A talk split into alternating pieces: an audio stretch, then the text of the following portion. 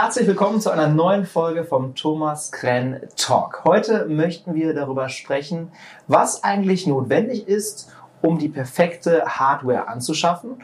Und wir wollen das Ganze mal am Beispiel vom Homeoffice festmachen. Das war in den letzten zwei Jahren auch wirklich ein Thema.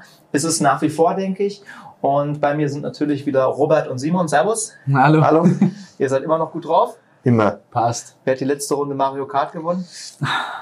Sorry. Ich war leider chancenlos. Okay. naja, du hast ja noch Zeit zum Trainieren. Ich habe Zeit zu trainieren, ja. ähm, wir beschäftigen uns unter anderem auch mit ja, diesem kleinen Kästchen. Vielleicht mal die allererste Frage. Was ist das überhaupt? Was habt ihr denn mitgebracht heute? Also das ist unser Low Energy System, ähm, kleiner ja, Server, mhm. der im Prinzip ähm, genau für solche Geschichten wie äh, ein Homeoffice oder ähm, auch für so Firewall-Geschichten sehr gerne genutzt wird von Kunden. Äh, den haben wir auch heute einfach mal mitgenommen als kleine Anschauung, mhm. um auch zu demonstrieren, wie das Ganze aufgebaut ist oder was der so ein bisschen kann. Mhm.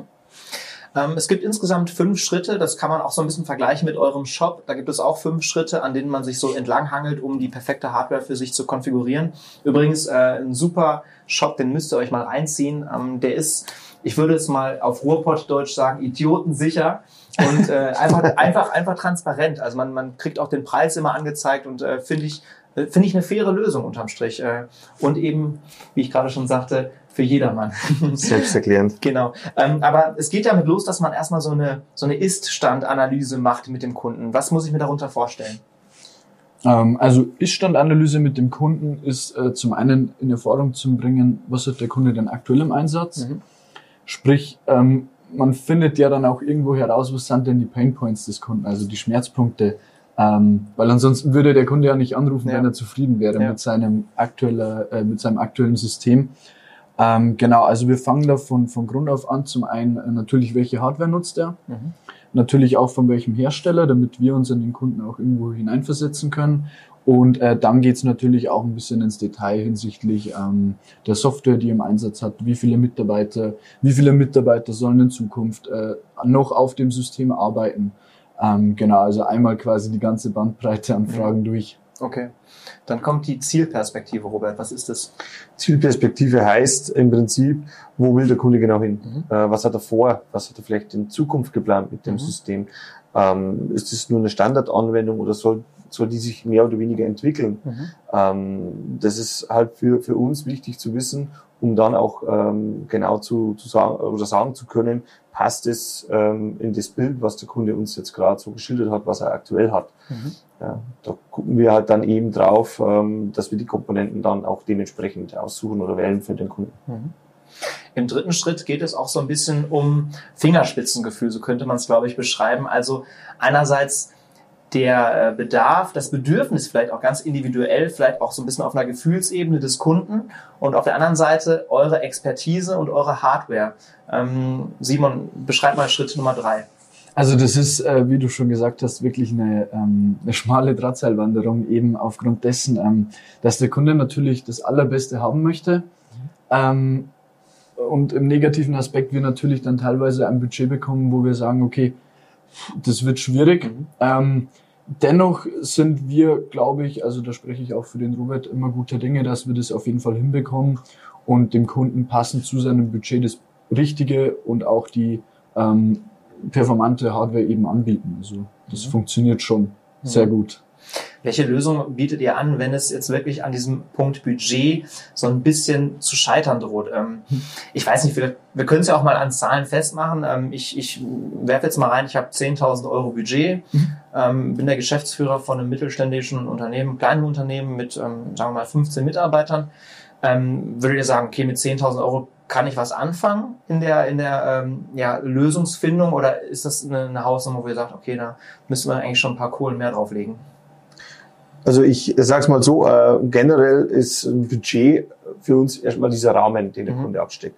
Ich äh, erkläre es den Kunden dann auch gern immer an, an praktischen Beispielen. Also äh, wenn ich zum Beispiel ein Haus bauen möchte, dann sage ich auch, äh, ich möchte so und so viel ausgeben und gehe zum Architekten und der sagt mir dann, ja, dann bekommst du halt nur dieses äh, Haus dafür.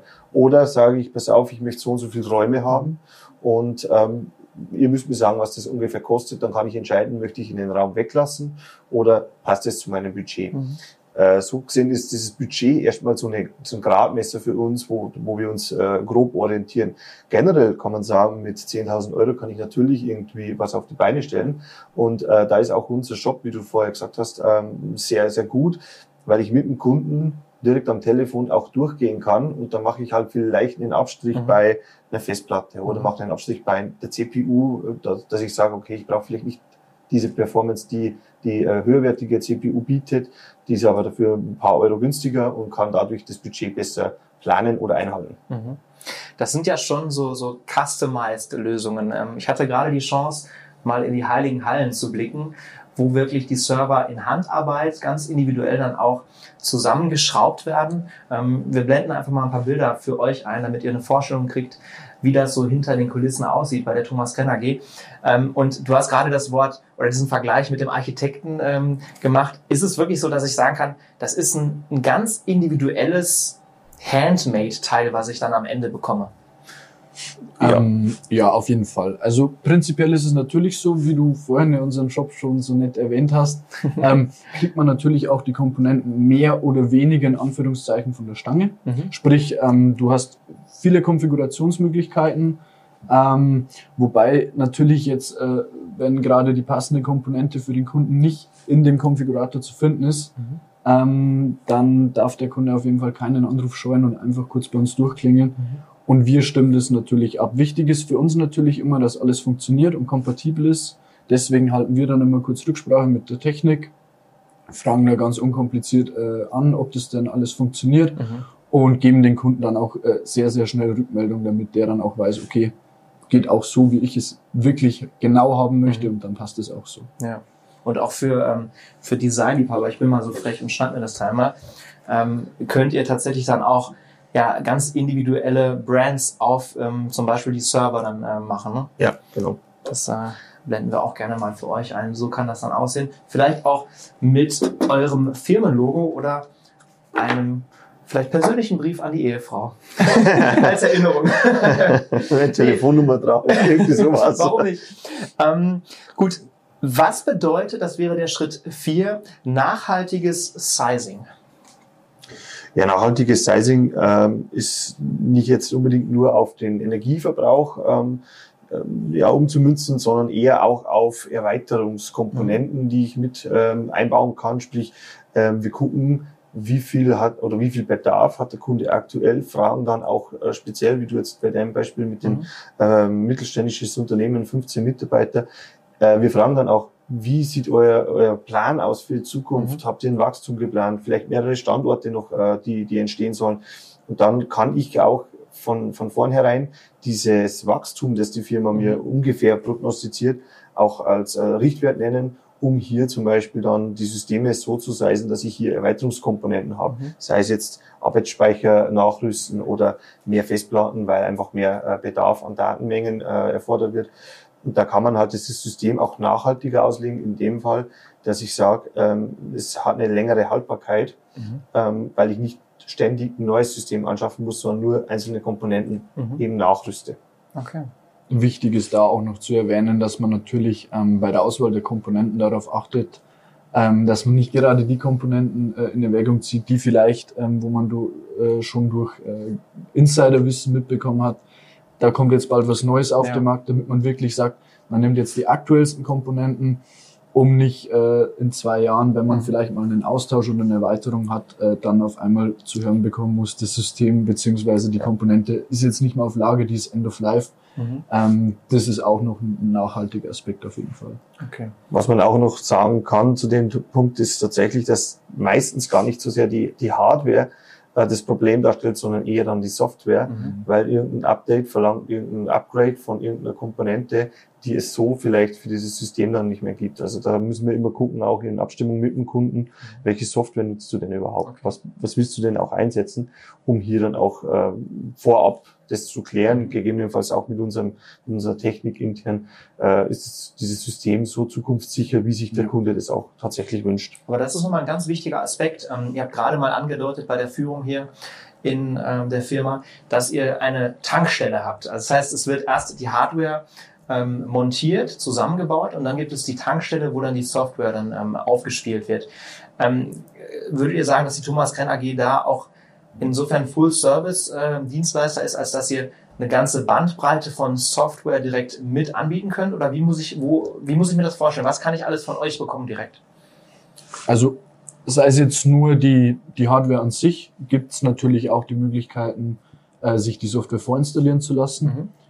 Gesetze dem, dass wir diese Software auch anbieten, wobei wir da eine sehr, sehr große Produktpalette eben haben. Mhm. Ähm, dementsprechend kann man nur die Basisvorinstallation zum Beispiel vornehmen, wo der Kunde dann natürlich selbst die Möglichkeit hat, sich alles so zu konfigurieren, wie er es haben möchte. Mhm. Ähm, bis dahin zu, dass der, der Kunde wirklich mit einem äh, Mitarbeiter von uns telefoniert und dem auch wirklich detailliert seine Wünsche mhm. schildert. Ähm, und wir das dann im Haus natürlich so vorinstallieren, dass es beim Kunden äh, eher so, so mehr oder weniger Plug-and-Play-mäßig äh, mäßig funktioniert, also nur noch in den Strom rein und das System läuft wie cool. geplant. Okay. Das ist ein gutes Stichwort für den letzten Punkt der fünf Schritte. Strom rein. Ähm, es ist alles konfiguriert, es wurde produziert, es wurde bespielt. Mhm gibt es dann so die, die Taskforce, die dann rausfährt, ähm, alles aufbaut äh, und auch Strom reinmacht? Oder ist es mhm. letztendlich so, dass es versendet wird und ich muss am Ende noch selber dann äh, den Stecker reinstecken? Also es, äh, von unserer Seite wird das Ganze versendet. Mhm. Äh, der Kunde äh, sollte zumindest in der Lage sein, das Ganze dann auch aufzubauen. Ja. Ähm, diesen Aufbauservice in dem äh, Sinn gibt es bei uns ähm, über eine Partnergesellschaft, äh, mhm. die im Prinzip dann auch ähm, hier Austausch oder ähnliches vornehmen kann. Also diesen Vor-Ort-Service ja. äh, bieten wir auch mit an, machen aber jetzt wir als Thomas Grenn nicht selber. Ähm, auch nicht einfach erklärt. Wir sitzen hier am östlichsten Zipfel von Bayern. Äh, wenn ich da bis nach Hamburg hochfahren muss, dann ist das natürlich für den Kunden ein etwas längerer Zeitaufwand, den, äh, den er mal einplanen muss. Und von daher ist es halt so, dass wir da eben, wie gesagt, unsere äh, Partnerfirma haben, die da dann für den Kunden auch äh, parat stehen kann. Also kann ich dich selbst mit einem äh, leckeren Fischbrötchen nicht locken? Immer, jederzeit. Äh, ich muss nur die 1000 Kilometer fahren. Okay. Dann komme ich. Hat er gerade kurz erzählt, dass er gerne Fischbrötchen isst. Deswegen muss ich das eben mit einbringen. ähm, ja, lass uns noch mal ganz kurz auch auf das Thema Homeoffice eingehen. Ähm, habt ihr das Gefühl oder auch ganz konkret an, anhand von Zahlen gemerkt, dass der Bedarf gerade auch an äh, solchen Low-Energy-Servern gestiegen ist in den letzten zwei Jahren? Auf jeden Fall. Ähm, natürlich ist es für den Kunden immer schwierig, wenn er sich nach einer Homeoffice-Lösung umsieht. Was ist denn überhaupt das Richtige? Bin ich vielleicht bei der Thomas Krennerge total falsch? Brauche ich doch nur äh, mehr oder weniger einen Laptop von, von Mediamarkt oder sonstiges? Mhm. Ähm, wir haben das versucht, dem Kunden so gut wie möglich ähm, nahezubringen, dass wir da auch liefern können und auch Hardware auf Lager haben. Ähm, wie du es jetzt an diesem Low-Energy-Server schon gesehen hast, äh, da gab es auch in der äh, sehr, sehr krassen Lockdown-Phase bei uns ein, ähm, ein Angebot. Das war die, die Less Home-Geschichte, wo man wirklich ein äh, All-in-One-System bekommen hat mit diesem ähm, plus einem Monitor, Maus und Tastatur. Mhm. Also wirklich alles aus einer Box, ähm, komplett vorinstalliert mit einem Windows-Betriebssystem. Mhm. Ähm, genau, also da konnten wir auf jeden Fall liefern und können immer noch liefern. Mhm. Was man hier vielleicht noch ergänzen kann, das ist die äh, Geschichte. Uns haben relativ viele Kunden dann auch angerufen. Äh, auch für uns war ja das äh, ein Thema jetzt mit Homeoffice. Ähm, wir haben ein großes Vertriebsbüro, du hast mhm. es gesehen, wo alle Vertriebsmitarbeiter im Prinzip äh, sitzen und plötzlich musste jeder ins Homeoffice. Mhm.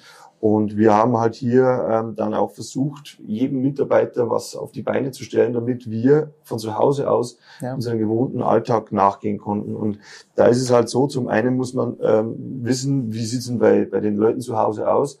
Ähm, viele haben Kinder. Ja. Homeschooling war in der Zeit eben auch ein Riesenthema. Äh, ich habe aber nicht so viele Geräte zu Hause, dass ich jedes Kind äh, und dann auch noch meinen Arbeitsplatz damit irgendwo auf die, auf die Kette bekomme. Und ähm, ja, wenn man dann mal zu den ähm, Händlern gehen wollte irgendwo in, in der Stadt und sich einen Laptop oder Notebook holen wollte, die waren teilweise ausverkauft. Also zumindest die bezahlbareren, nennen wir es mal so. Mhm. Und da kamen tatsächlich sehr viele Kunden dann auf uns zu und haben gesagt, wenn wir zumindest unseren Mitarbeitern äh, die Möglichkeit bieten, wir als Unternehmen, weil das natürlich auch in, in heutiger Zeit ein Punkt ist, wenn mir mein Mit äh, oder mein äh, äh, Arbeitgeber die Möglichkeit bietet, hier einen Homeoffice-Platz einzurichten und ich nicht selber mir die, die Gerätschaften kaufen muss, ähm, spricht natürlich auch für einen Arbeitgeber. Ja, und das ja. haben auch sehr viele dann genutzt und eben äh, so einen Low-Energy-Server, weil man muss dazu sagen, ähm, der ist halt sehr, sehr energiesparsam.